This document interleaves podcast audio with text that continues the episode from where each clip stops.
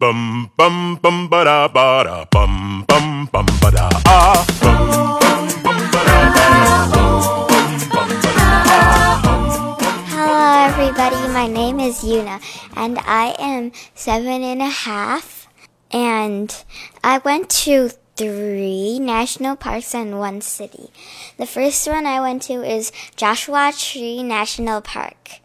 And then the second one was the Cactus This national Park. And then the third one was Grand Canyon National Park.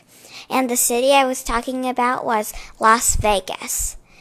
Um, and I got this book. It was about national parks is a guide and it, over here it says the most amazing sights, senses, and cool activities from coast to coast. And now I'm going to begin the grand, the welcome to Grand Canyon National Park. There isn't any other way to describe the massive go that serves the as the central point of this park other than well grand. After all, the one mile 1.6 kilometer deep, 18 mile, 29 kilometer wide, and 277 mile, 446 kilometer long canyon is so big that no matter where you stand, you'll never be able to see it all. But despite the magnet like draw of the main canyon, nearly 5 million people visit each year. The three areas of this park also offer trails through cool evergreen forests, a winding river, gargling streams, cascading waterfalls, and pyramidal views. Take it easy. Pack a picnic and spread out a blanket at Vincent Enchanta off of Cape Royal Road. Soak in stirring views of the surrounding park above while you snack. Be exclusive. Take a river trip through a canyon on Colorado River below. Whenever you take a day long tour or one that lasts a week, make sure you're ready for a wet and bumpy ride. Want more adventure? Try Rim Trail, which goes from the canyon's edge about 13 miles. 20.9 kilometer from Pipe Creek Vista to Hermit's Rest, a limestone building on the canyon's rim. Note, this path is only paved until you reach Magpie Point.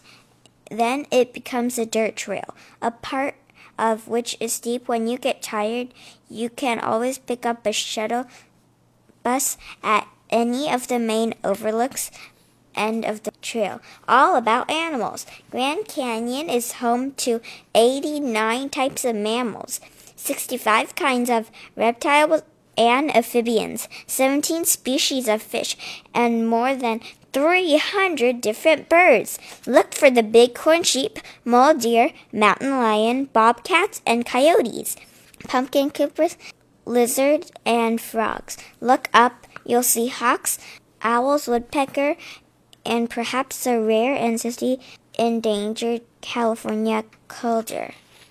And um, this is all of the welcome to Grand Canyon National Park. And what they were talking about, the bird kind of looks like an eagle.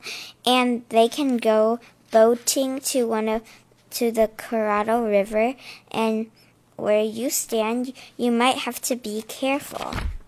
And well, why I like Grand Canyon is because, well, it didn't talk about it here in the book, but you can get bicycles and you can ride them on the trails.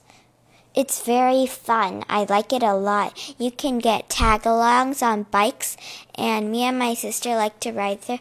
Um, and this time we went to Grand Canyon. This is my third time, and this time my friend came with me and it's just really fun. And now I'm gonna say it in Chinese. Hello，大家，我的名字叫 Yuna，我七岁半。今天呢，我会给你讲，我会告诉你关于我的，我去了一些地方嘛，在我的旅行。然后我去了 Joshua Tree National Park，我还去了 Cactus National Park，我还去了那个，我还去了大峡谷，然后我还去了那个 Las Vegas，然后我很喜欢这些地方，这些地方都非常好玩。